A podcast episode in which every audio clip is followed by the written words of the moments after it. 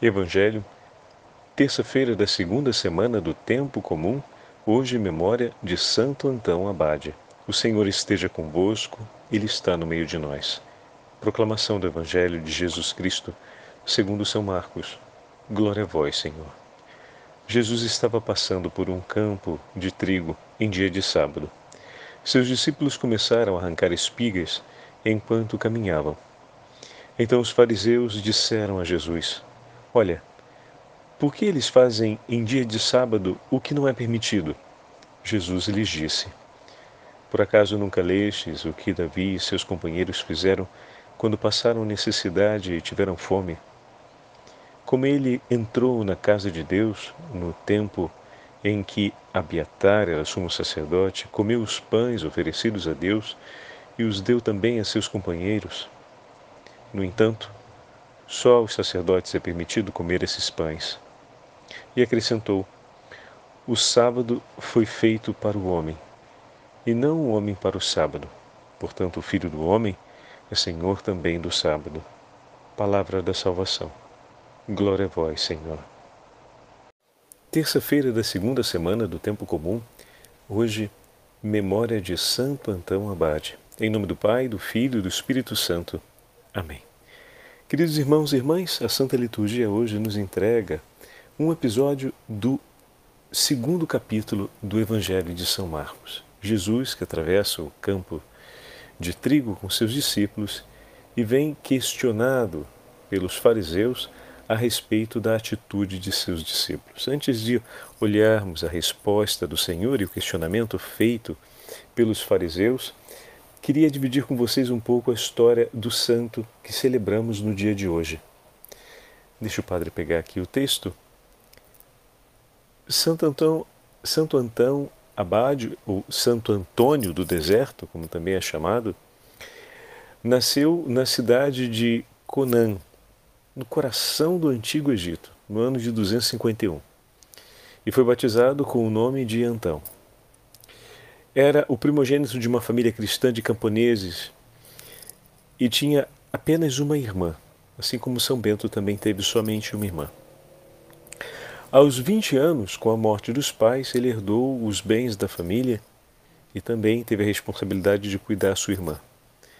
Mas, durante a celebração de uma missa, ele foi tocado pela mensagem do Evangelho em que Cristo ensina a quem quer ser perfeito a vender todos os seus bens, entregar aos pobres e ter um tesouro no céu, e depois de segui-lo. Foi exatamente o que ele decidiu colocar em prática a partir da hora que ouviu essa palavra na Santa Missa. Aqui eu queria trazer com vocês a percepção dessa experiência espiritual e vocacional de Santo Antão. O quanto a palavra de Deus que ouvimos diariamente realizou na nossa vida um impacto tão forte como está acontecendo na vida de Santo Antão. Com muita frequência, os homens do nosso tempo procuram palavras de motivação, palavras, palavras que inspirem os seus atos, palavras que deem crédito ao motivo para as suas vidas. E essa busca por uma base por um ponto de partida seguro que possa revolucionar a própria história, colocando o homem totalmente dentro dela, como responsável pela sua própria história, também estava presente na vida de Santo Antão, que viveu 105 anos, segundo a tradição, e está presente na vida de muitos de nós. O que chama a atenção é o quanto o coração de Santo Antão estava aberto e com grande prontidão de recolher essa palavra que o Senhor lhe deu e colocá-la em prática. Um grande desafio para um jovem que acabara de herdar os bens de sua família, tinha uma irmã para criar, poderia ser chamado de irresponsável, está fugindo das responsabilidades, não está querendo assumir o peso da vida. Tantas vozes poderiam ter aparecido aqui interiormente para colocar uma dúvida de seguir ou não a palavra do Senhor.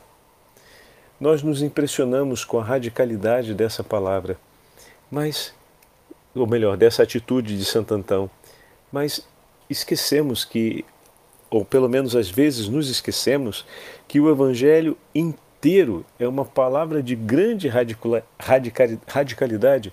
E se pensamos em Jesus Cristo como o Evangelho do Pai, não tem nada mais radical como isso. A gente lembra aquele texto que lemos há algum tempo atrás dos Santos Padres que dizia com tanta delicadeza, é, perdão, de São Charles de Foucault, que dizia com tanta delicadeza, né, as palavras de Jesus, o texto era o falar de Jesus, eu tomei a vossa vida em minhas mãos e me dispus a todas as exigências dessa vida para vos dar o testemunho de como rezar e da importância da oração, de como viver e a importância de ouvir a Deus.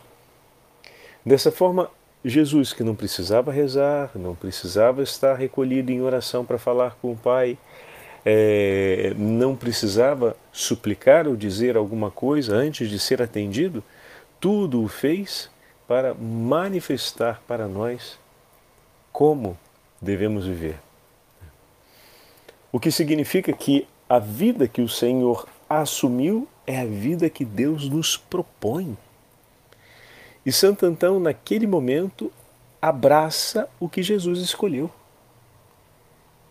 Ao falar para todos os seus interlocutores, todos os seus discípulos, vende os bens dê aos pobres, terá um tesouro no céu e depois vem e segue-me. Jesus está vivendo isso, mas espera aí, padre, ele não falou isso para os seus discípulos, ele falou isso para o jovem rico. Sim, com essas palavras foi para ele que ele falou. Mas foi exatamente o mesmo que aconteceu com João, Pedro, André, Tiago, Mateus, como acompanhamos no início, Natanael, né? como acompanhamos ao longo dessa primeira semana, a história vocacional de cada um deles. Todos eles pegaram tudo o que tinha, deixaram, recolheram um tesouro nessa terra e depois seguiram Jesus. Aquele momento da vida de Santo Antão, aquele momento histórico, a igreja ainda estava sob perseguição. Então, ter uma atitude como essa significava expor-se de uma maneira ainda maior. Nós vamos ver o que aconteceu. Então, Santo Antão colocou em prática exatamente aquilo que o Senhor havia dito. Distribuiu tudo que tinha aos pobres, consagrou sua irmã ao estado de virgem cristã, entregando aos cuidados religiosos, e se retirou para um deserto, num lugar longe de sua casa e passou a viver ali recolhido na oração e na penitência, dedicando exclusivamente sua vida a Deus. Como, entretanto, não deixava de atender quem lhe pedia orientação e ajuda, começou a ser muito procurado por homens e mulheres que sentiam o desejo de se aproximar de Deus e viam que sua escolha de vida lhe rendera mais próximo do Senhor. Por isso decidiu se retirar ainda para mais longe, não porque não quisesse ajudar, mas para poder manter o seu compromisso de escuta e de entrega ao Senhor. Vivendo então numa gruta abandonada por 18 anos. Assim surgiu Antônio do deserto, forjado no silêncio e no isolamento durante 18 anos de sua vida. O único discípulo do santo mais singular da igreja foi São Paulo, o eremita, um outro monge. Mas seus seguidores, mesmo durante esses 18 anos de isolamento, não abandonavam. Aos 55 anos de idade, atendeu o pedido de seus discípulos, abandonando então o isolamento do deserto e, com isso, nasceu uma forma curiosa de eremitas. Então o que, que acontece?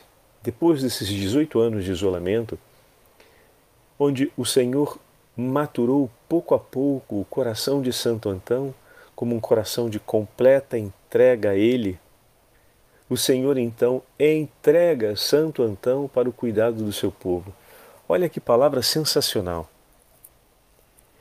Como é importante que nós tenhamos esse tempo de intimidade com o Senhor para que Ele possa amadurecer o nosso coração, a fim de que sejamos para os nossos irmãos e irmãs uma oferta digna para que ajudemos cada um deles a chegar a Cristo Jesus.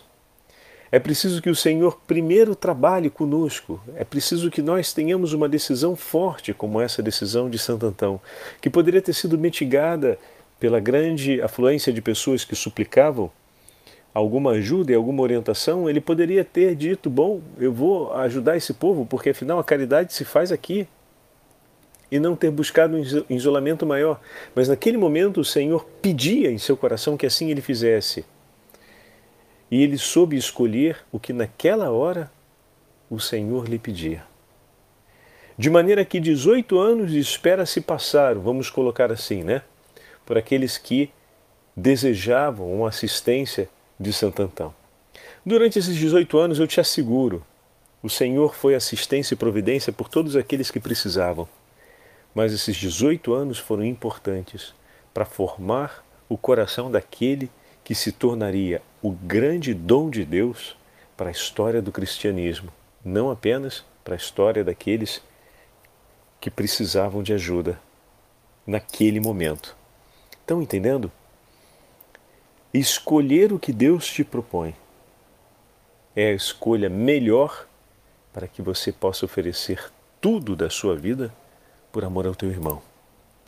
Não tenha medo de ocupar-se com as exigências que o Senhor lhe faz no tempo e na vivência cotidiana, porque todas elas prepararão o teu coração e a tua vida como um dom agradável aos olhos de Deus e como um bálsamo de salvação e de santidade em favor de teus irmãos e de tuas irmãs. Com isso, nasceu uma forma curiosa de eremitério. Os discípulos viviam isolados, cada um em sua cabana, mas todos em contato e sob a direção espiritual de Santo Antão, que os visitava. Então, existia agora o eremitério e Santo Antão, como mestre, caminhava como peregrino de eremita a eremita e os orientava com a direção espiritual. A fama de sua extraordinária experiência de vida santa no deserto, correu rapidamente o mundo todo e passou a ser o modelo do monge recluso e chamado até hoje, por isso ele é chamado até hoje de pai dos monges cristãos. Então veja que interessante essa postura onde a figura do peregrino se enquadra sobre a vida, vamos colocar assim, né? me permitam uma palavra, sobre a vida do abade que se torna itinerante.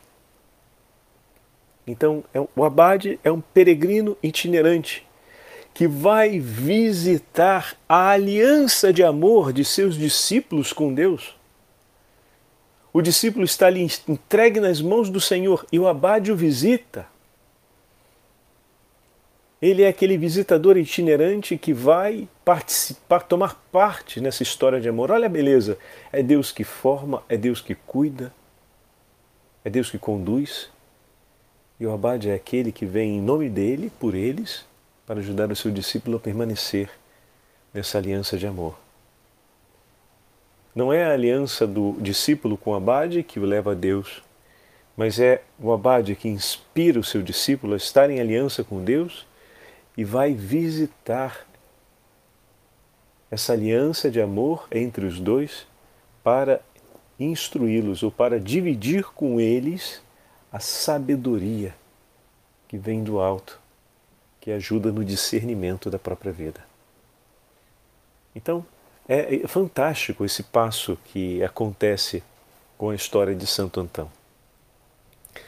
Antônio, contudo, não deixou de ser procurado também pelo próprio clero, pelos magistrados locais e peregrinos que não abriam mão de seus conselhos e de receberem uma consolação da palavra do santo abade.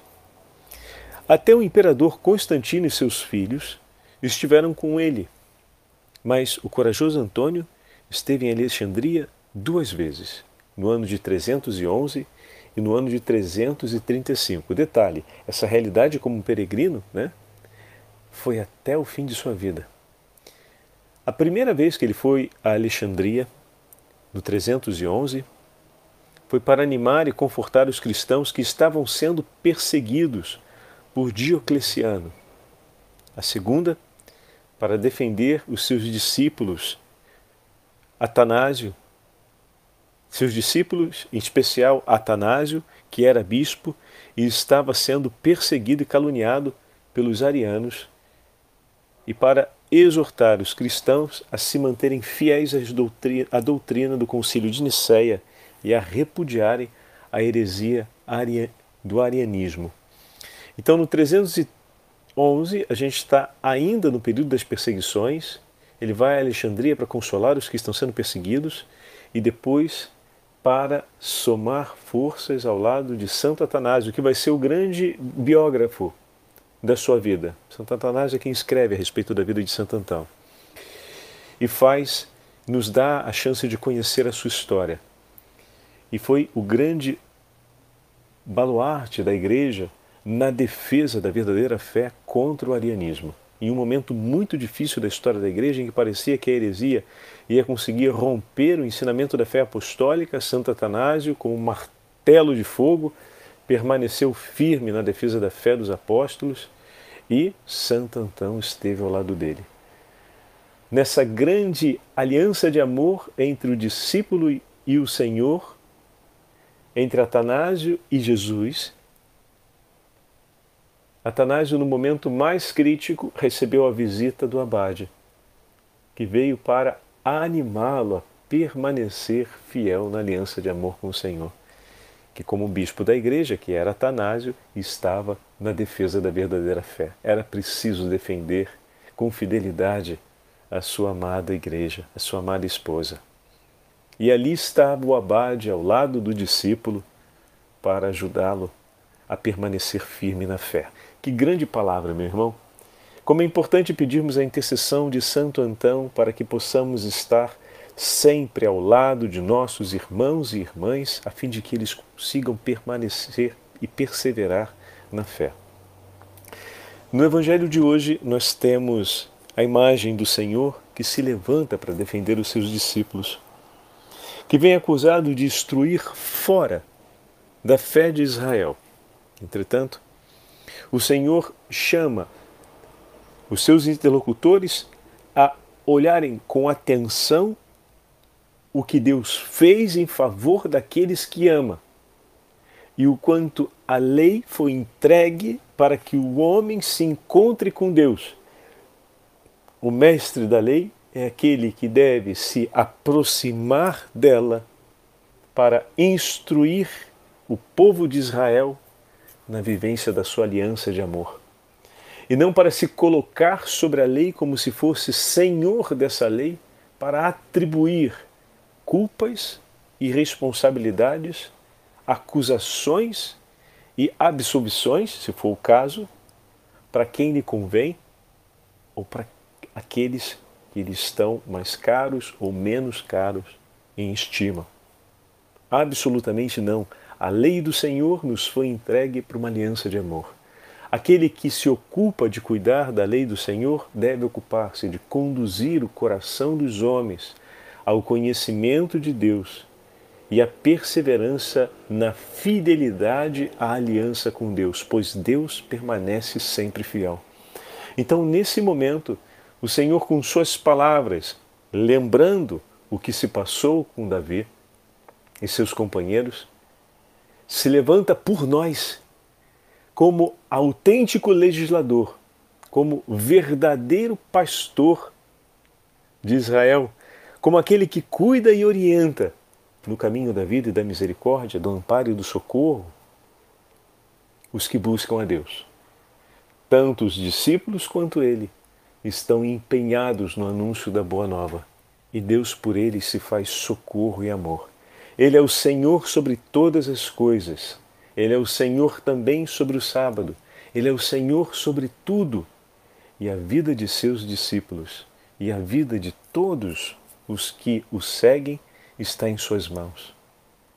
E é preciso declarar a Ele a nossa completa entrega e, ao mesmo tempo, receber dele o socorro em todos os momentos em que precisarmos. O Senhor esteja convosco, Ele está no meio de nós. Pela intercessão de Santo Antão Abade, da Beatíssima Virgem Maria, Mãe do Perpétuo Socorro, abençoe-vos o Deus Todo-Poderoso, Pai, Filho e Espírito Santo. Amém.